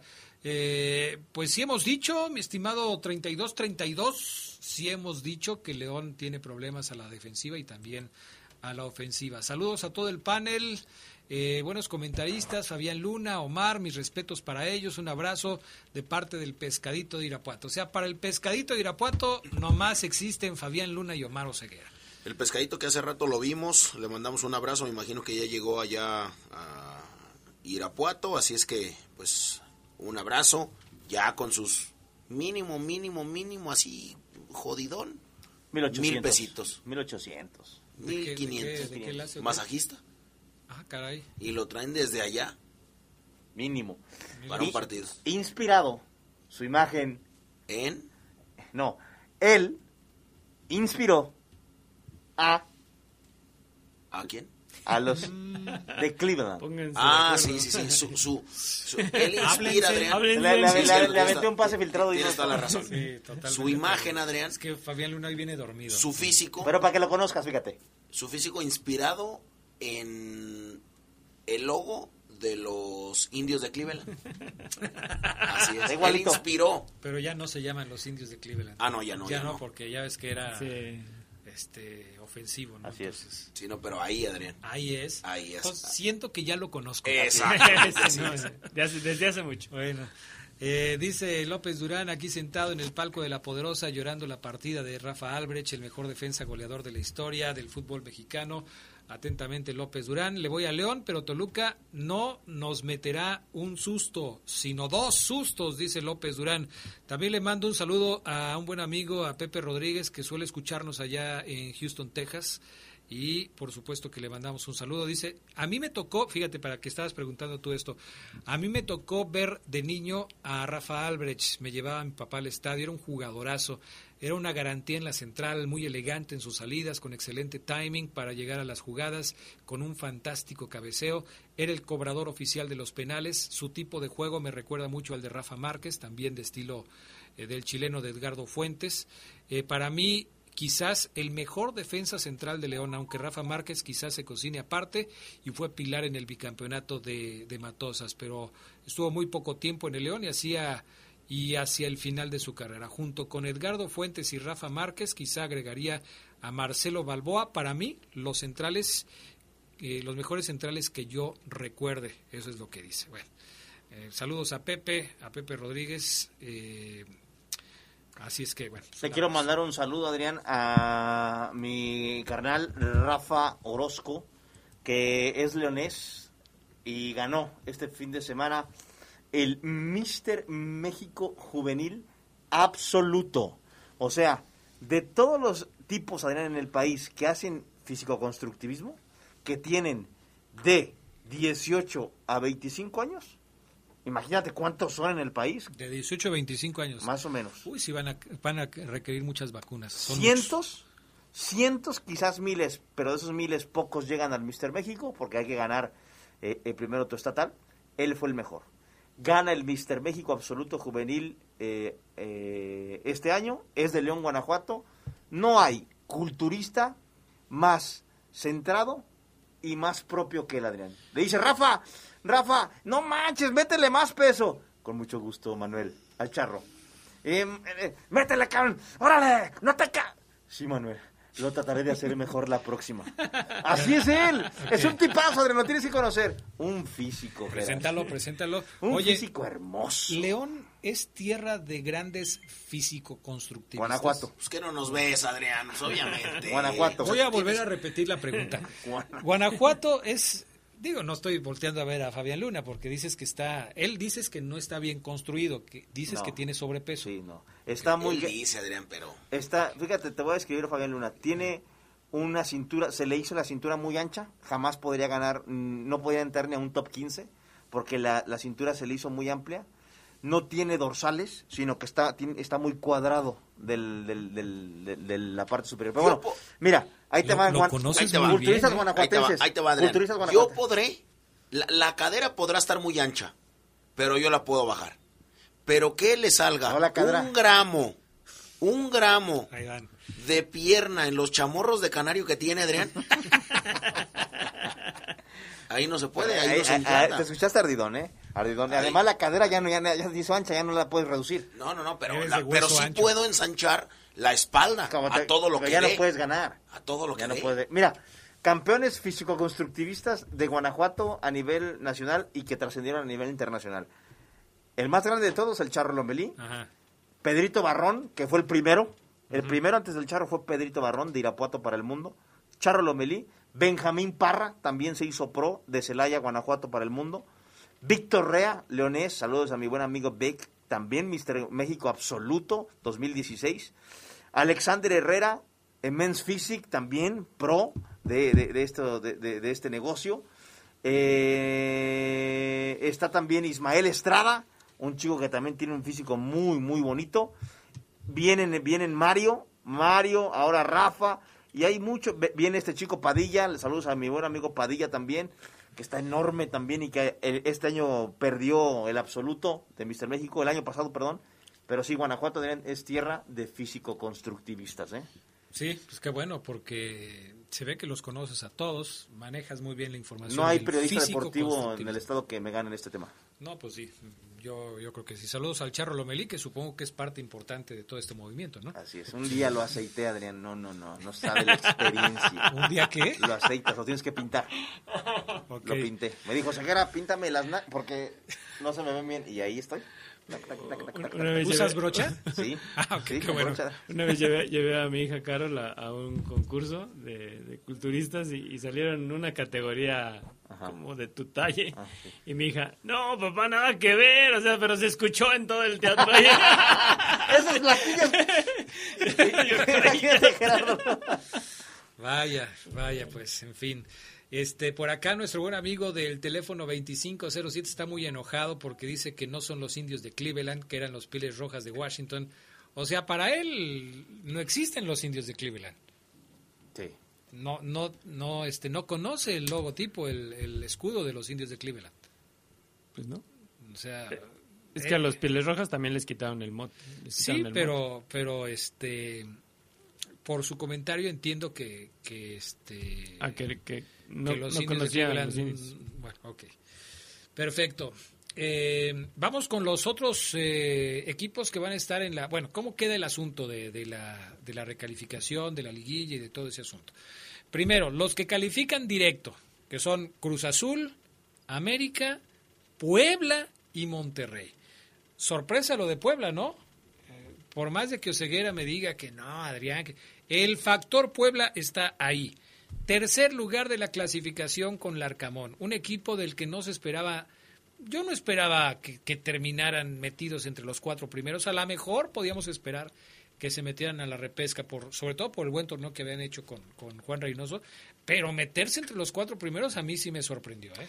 Un equipo, Adrián, que empató mucho. Siete empates tuvo el Puebla en todo en toda la, la, la campaña. este Y parejito, ¿eh? porque empató cuatro como local y tres de visita. No es de que de visita haya empatado todos, sino un equipo que no veía mal los empates, Adrián. O sea, Puebla es un equipo que solamente perdió tres juegos, los mismos que solamente perdió América. Entonces, sí, con- coincido contigo, es un equipo que no, no, no puede ser señalado como, como sorpresa, porque tú lo veías a- a- avanzar en el torneo, lo veías, lo veías, lo veías y decías, este Puebla traía las raíces de, de Juan Reynoso, que lo hizo bien, continuó, creo yo, el trabajo del Arcamón, y creo que el Puebla este, va a competir de muy buena forma porque ya se sabe uno de los mejores tres, y los equipos vistos como chicos que están en, lo alto de la tabla se crecen y dan pelea. Sí, ayer el Puebla yo creo que renuncia a, a lo a los buenos pasajes ¿no? que, que había tenido en el torneo. Él sab- sabía al Arcamón que un puntito lo, lo tenía lo tenía dentro, pero ayer el partido Sí, pero, pero eso no me gustó. feo, fíjate. sí, el partido Eh, feo. Eso no me gustó, que el Arcamón haya privilegiado el ganar un punto, que Sí, saliera que empatar, saliera el, empatar el partido. a tratar de ganarlo, porque ni a Ormeño metió, o sea, Sí, ¿no? el bebé de Fabián Luna se quedó guardado en la banca porque no, no, no quiso jugar con él, cambió el sistema táctico para privilegiar un empate, cerrarle todos los caminos al Santos, puntos y evitar caer eh, en el partido de ayer. Fue un partido dramático, los Pero- cambios que se hacen al final, cuando sale George Corral de, de- de cambio, en, Así es. o sea, sale caminando, casi casi sale gateando para perder tiempo, eso no me gusta. O sea, Pero le dio resultado, Adrián. ah, no, sí, No, sí, claro. sí, O sea, pero eso te habla. Fíjate, eso te- ¿cuántas veces no hemos dicho? Es que por intentar, le salió el tiro por... Le salió. Y al Pues Puebla sí, le ha sí, salido casi siempre con ese técnico. Por eso es... Por eso es peligroso. la arcabr. Sí, Por sí, Si se cumple la lógica en la repesca, sería rival de León. Así ¿no? es, si León le elimina Sí. a Toluca y no pasa nada también. León nada más tiene dos rivales posibles en la recalificación, Puebla o Monterrey, dependiendo si pasa Santos o si, si no pasa Santos, porque esos son los dos rivales En que la liguilla. en la liguilla, perdón. Eh, esos serían las dos posibilidades para, para León, o Santos o, O Puebla. o Puebla. La cancha- No, o Monterrey, Monterrey, o Puebla. perdón, sí. O Monterrey o Puebla. La cancha de Cuauhtémoc se le complica mucho a León. Digo, ya estamos adelantándonos, ¿no? Porque Toluca va a dar, va a decir, espérenme, no me den por muerto. Pero sí sería un agarrón histórico ese Puebla León, muy sabroso. Sería una revancha porque en la temporada regular, este, pues el equipo Esmeralda perdió con el No, Puebla. pero no puede ser una revancha. Ah, bueno. Bueno, sí sería una revancha porque en el torneo pasado se, se Ah, enfrentaron en viéndolo desde ese punto de vista, Ahí sí. Y- eh, y quizá en la misma en la misma no fase, fue, sí, sí fue en la liguilla, fue en los cuartos de final, en ¿no? los cuartos de final. Eh, estaba aquí checando el dato de, de nuestros buenos amigos, buenos amigos de Hora de Fútbol, de Andrés N, ahí en Twitter. Me pareció interesante esta estadística. ¿Qué equipos entran más enrachados a la liguilla? León tiene el mayor número de puntos en los últimos seis juegos, 15. Después de León está Cruz Azul con 14, después está el América con 13, el Pachuca con 13, Guadalajara con 11, Puebla con 11, Pumas con 10. León tiene el mejor, la mejor efectividad en los últimos seis partidos de los equipos que logran meterse a la fase final, sea liguilla, sea recalificación. León es el que termina mejor en números, quizás no en funcionamiento, por lo Sí, que por, por platicamos. lo que rato. platicábamos. Pero mira, es un dato interesante, porque luego dicen que no vale tanto llegar primero, sino hay que saber llegar. El- lo que decía Ceguera hace rato de que ningún sexto lugar ha sido campeón, pues va a seguir ahí parpadeando, como cuando hablábamos de la liguilla y de qué tantas veces el campeón ha sido el superlíder del torneo. Ahora la cuestión va por otro lado. ¿Cuántas veces un campeón ha sido sexto de la tabla? Nunca. Nunca. Pues sí, es, es- eso es lo que se dice, Adrián, o sea, que un sexto nunca, y ahora es la maldición del, Del sexto lugar. del sexto lugar, y, y- y a ver si pueden romperla, y este león, y el gigante del bajío, y demás. ¿Por qué se ríe, Fabián? ¿Por qué te, cuando vas así te llenas así como... De, de, que me- de papelitos que te Ah, ya siempre pasa, sí, siempre pasa. Pero no, no. Se lavó la cara y se sacó con papel higiénico. No, mira, voltea, Este te- voltea así ¿Tienes la oreja. papel en La. Ah, Ah, siempre, la- siempre lo hago. No, sí, sí, nos queda claro. O sea, siempre llego así. Claro, sí. Bueno, vamos a pausa, regresamos enseguida con más del poder del fútbol a través de la poderosa.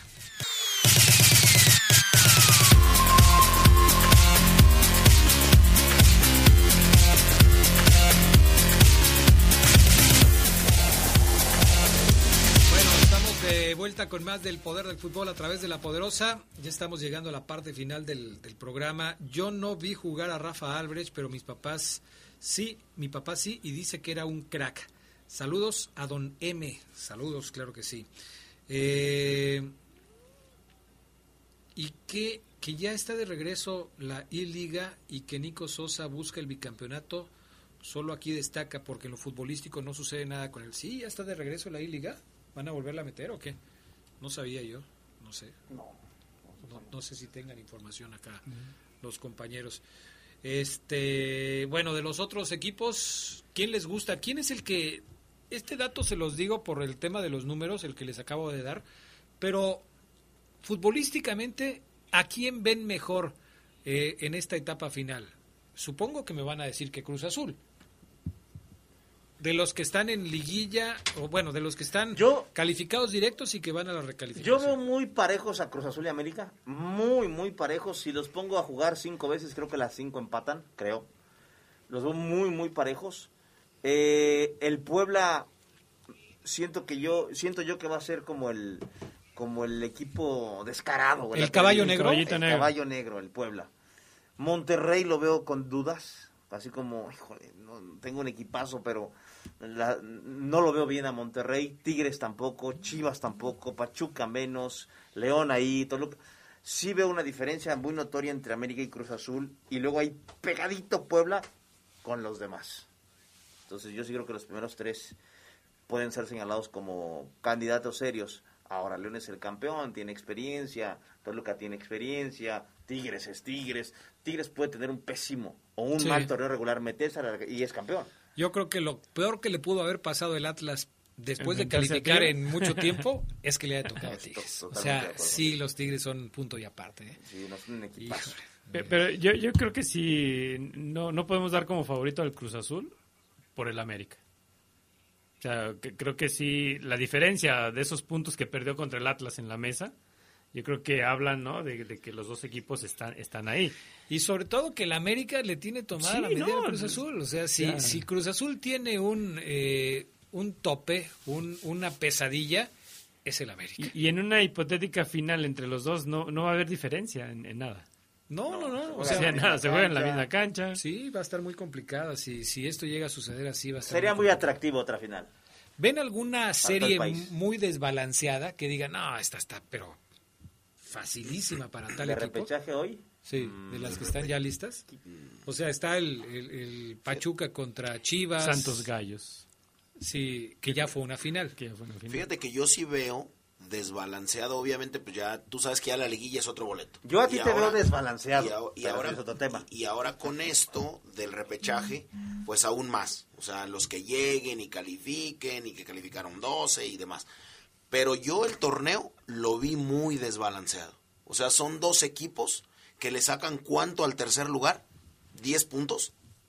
De América De- a Puebla. Sí, de- América tiene 38 y Puebla, Puebla tiene tiene 28. 28. O sea, son 10 10, puntos. es, es mu- mucho. Y si comparas al Cruz Azul con el Puebla, son 13 puntos. Exactamente, es muchísimo. Y de ahí para abajo, o sea, yo sí lo vi muy desbalanceado este, este torneo. ¿Por qué? No sé.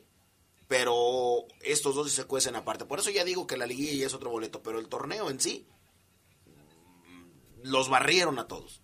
Sí, los números así lo indican. Cruz Azul tuvo 13 triunfos, América 12. Y de los que están abajo, el que más se les acercó en triunfos fue Monterrey, León con 8. Fíjate lo de León. O sea, Monterrey en número de triunfos estuvo a la par que Monterrey con 8. O sea, Monterrey ganó más partidos que Santos y que Puebla. La diferencia de León fue las derrotas, Las derrotas. y los pocos empates que tuvo, porque León solamente empató dos partidos. Pero si no hubiera sido por eso, quizás tuviera otros tres puntos más y estaríamos hablando de un León con 29 unidades en el tercer lugar de la clasificación. Pero el hubiera no existe. Entonces así lo vamos a dejar. Eh, va a ser una fase eh, final, me parece interesante por eso, por lo pareja que se ve. Eh, Fabián hacía la diferenciación entre el primero, segundo y luego el tercer lugar. Pero si lo cambiamos y lo ponemos al revés y decimos del lugar 3, que es el Puebla, con 28 puntos, al lugar 12, que es el Querétaro, con 21 puntos, la diferencia es de 7.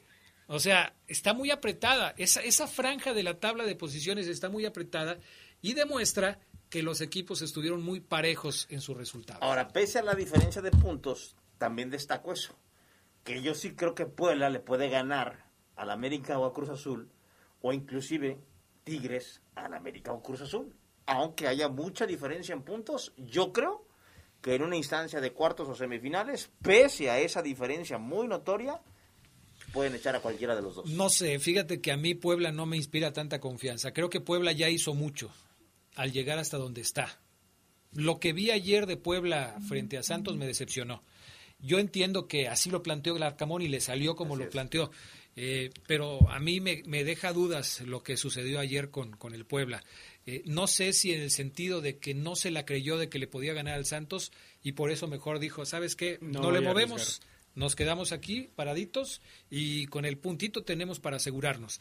No sé si le faltó esa confianza o si de plano Larcamón dice, no, pues a mí me vale lo que piensen, yo con el puntito que saque estoy dentro y me vale gorro. Yo creo que por el oficio que muestra Monterrey, quizá Monterrey sea más difícil de vencer para Cruz Azul y América que el mismo pueblo. El Larcamón tiene para mí la desventaja de ser nuevo en la liga y de jugar una liguilla en esas condiciones. Los demás son viejos lobos de mar, ¿eh? O sea, eh, bueno, el Solari también es nuevo en la Liga Mexicana como entrenador. Eso también quizás le pueda jugar en contra. Pero Juan Reynoso la conoce, el Vasco Aguirre la conoce, Almada ya tuvo alguna experiencia, Nacho Ambriz es el campeón, eh, Diego Coca también tiene alguna experiencia, eh, Pesolano también es nuevo, eh, ¿Qué decir de Bucetich con, con las Chivas? Ahora, quizá, quizá aquí la, la diferencia entre Cruz Azul y América, eh, a lo que yo veo es de que el América yo lo veo más compacto como equipo. Y Cruz Azul sí necesita más de, de ciertas figuras para, para, andar bien en un, en un partido. Que es ahí donde yo, por eso digo, no, quizá el América por ahí pueda tener mejor juego en la liguilla, que si a Cruz Azul le anulas a Romo y le anulas al Cabecita, por ahí empiezas a dudarle. Bueno, antes de irnos, eh, se confirma la noticia de que Tomás Boy deja de ser el técnico del equipo de Mazatlán.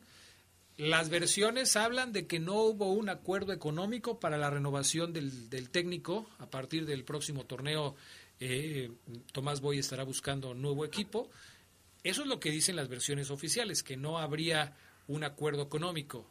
No tendrá que ver con los resultados deportivos del equipo porque pues Mazatlán estuvo cerca de meterse a la recalificación. Y, y sí me queda a mí como la como el, el, sabor de que muchos jugadores y técnicos no se dan cuenta que el fútbol está en crisis. Entonces, si no llegaron a una renovación es porque él quería ganar cinco pesos y le dijeron es que no podemos pagarte cinco, te podemos pagar tres, dos, uno. Pues no, no quiero y... Mi trabajo vale cinco. Exactamente. Ahora, ¿quién y cuándo le dará otra oportunidad en primera división a Tomás Boy? No sé, a mí me sorprendió que se le haya dado Mazatlán. Pues sí. No sé si, si haya otro equipo. Eh, por ejemplo, San Luis, que acaba también de despedir a, a, a, Leonel Rocco.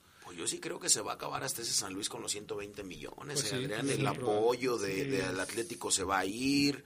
Eh, perdieron más de lo que ganaron. No ha habido ningún jugador mexicano, por lo menos en las fuerzas básicas del Atlético, que se lo lleven. Eh, el que, el, el, uno que ascendió lo dejaron ir, Madrigal. Vergüenzoso. Pero, fíjate que, que, no sé, creo que San Luis puede salir hasta cierto modo eh, bien librado si se deshace de Ibáñez. Porque los 120 millones de, de pesos son alrededor de 6 millones de dólares al tipo de cambio. Yo, creo que, yo, yo creo que y es un jugador Nico Ibáñez quiere eh, Boca quiere a Nico Ibáñez, ¿eh? Pero Boca no creo que pague los 6 millones. O sea, si a Boca le dices, vale 6 millones de dólares, va a decir, te doy 3. Sí, no. sí, Así los va, sí, los va a dar Tigres, sí los va a dar Cruz Azul. Sí, sí, sí, ellos sí. Cruz Azul también. Y decía que León ser, buscaba a Nico Ibáñez. Se, se decía. Vez. Esa podría ser la solución para San Luis. De repente vender a Nico Ibáñez y con eso pagar la multa claro. y empezar de nuevo. Pero si Nico Ibáñez, el San Luis de por sí, andan arrastrando la cobija y le vendes a su mejor jugador, pues sí estaría medio complicado. A propósito de técnicos, eh, ¿qué tan avanzado está el rumor ese de que Pablo Guede podría llegar a León? ¿Saben fuerte, algo más? Es fuerte, es fuerte. Sigue, sigue sonando fuerte, ¿verdad? Es fuerte. Yo te diría que él es eh, más fuerte que Holland hoy en día, uh -huh. pero todavía rumor. No hemos podido tener eh, información sobre que ya hayan hecho contacto, al menos yo no pero sí que es eh, uno de los nombres en esta lista que hablábamos de, de Jesús Martínez, Adrián, porque gusta su estilo. Uh -huh. A Chucho le gusta su estilo, lo que vio, eh, que implementó, eh, sobre todo en Morelia, este, y que encaja en el presupuesto. Pablo Guedes, una opción fuerte, seria. A mí no me gusta tanto lo, lo este algunas características de los equipos de Pablo Guede como la indisciplina son son equipos que meten mucho la pierna, que juegan al filo de la navaja, con muchas sí. eh, sanciones por expulsiones, por por amonestaciones. Eso es lo que a mí no me gusta mucho. Quizá con Tijuana no, no obtuvo los resultados porque Tijuana para mí se me hacía más técnico que el Morelia. O sea, un Morelia era más de Sí, garra. más de garra, más de, de lucha, de pelear, de, de chocar, ¿no? Y quizá por eso también no le funcionó tanto con Tijuana, que tenía jugadores más técnicos. más técnicos. Y si tú comparas a Morelia, a Tijuana y a León, ¿en dónde pones a León? No, a, pues- la- a León de hoy. Eh, ¿Lo pones más cerca de Morelia o más cerca No, de Tijuana? este León sabe tocar, no sabe pelear. Está no sabe, arriba sabe chocar, no sabe. Sí, o sea, es que ese es Sí. el detalle. ¿Cómo, ¿Cómo le haces? No sé, porque Tijuana también tuvo muchos problemas de ese- en ese sentido con, con Guede, ¿eh? O sea, sí había muchos problemas. Se fue este Nahuel Pan, eh, tenía problemas con Miller Bolaños, o sea, hubo muchos problemas ahí de indisciplina de, de los jugadores de, de- de Tijuana y lo vemos también en el número de, de tarjetas que tuvo Tijuana sobre el final de- del torneo, o sea, en el, en el famoso fair play y cómo están las cosas Tan, ahí. tan solo cuando jugó contra el León, ¿no? Este, Tijuana en el segundo tiempo empezó Repartió a pegar, pero pero, con con, todo. todo. Eso es lo que a mí no me gusta de Pablo Guede, el estilo ofensivo, el Yo fútbol creo que, alegre y pero todo fíjate, eso. Que yo creo que eso se lo se- puedes platicar con él. Oye, profe, mira, me gusta tu estilo, me gustan eh, que esto, esto y esto, esto no me gusta, vamos a modificarlo y yo creo que Pablo Guede puede acceder. Yo creo que eso es un aspecto que se puede cambiar. ¿Me estás diciendo que estás palomeando la posible contratación de Pablo Guede para León? Sí. Ándale, pues. ¿A ti te gusta, Fabián Luna? Mm, no, no, no me gusta. Después de lo que yo vi con Morelia, que parecía eh, un fútbol vistoso y todo eso, terminó decepcionando con el segundo torneo en Morelia, que ya no fue bueno, y después con la pésima actuación que tiene con con Cholos de, de Tijuana. Eh, Y que termina de llamar la atención solamente Pablo Guede, primero por los trajecillos que utiliza, eh, las camisas los lisas, los tenis, y que está todo el mendigo partido en cuclillas. En cuclillas. Nada más. tipo Marcelo Bielsa. Sí. O sea, No, bueno, Marcelo se sienta en una hielera. En una hielera. Está gordillo, No, ya no puede. sí era- imagínate sí, las sí, articulaciones, las de No, espadaza. bueno, pero está cuando gordillo. estaba- no, pero está cuando estaba en el. Atlas, Cuando sí. estaba en el Atlas era Sí. sentarse en cuclillas. Así, sí. Ah, bueno, sí tienes razón.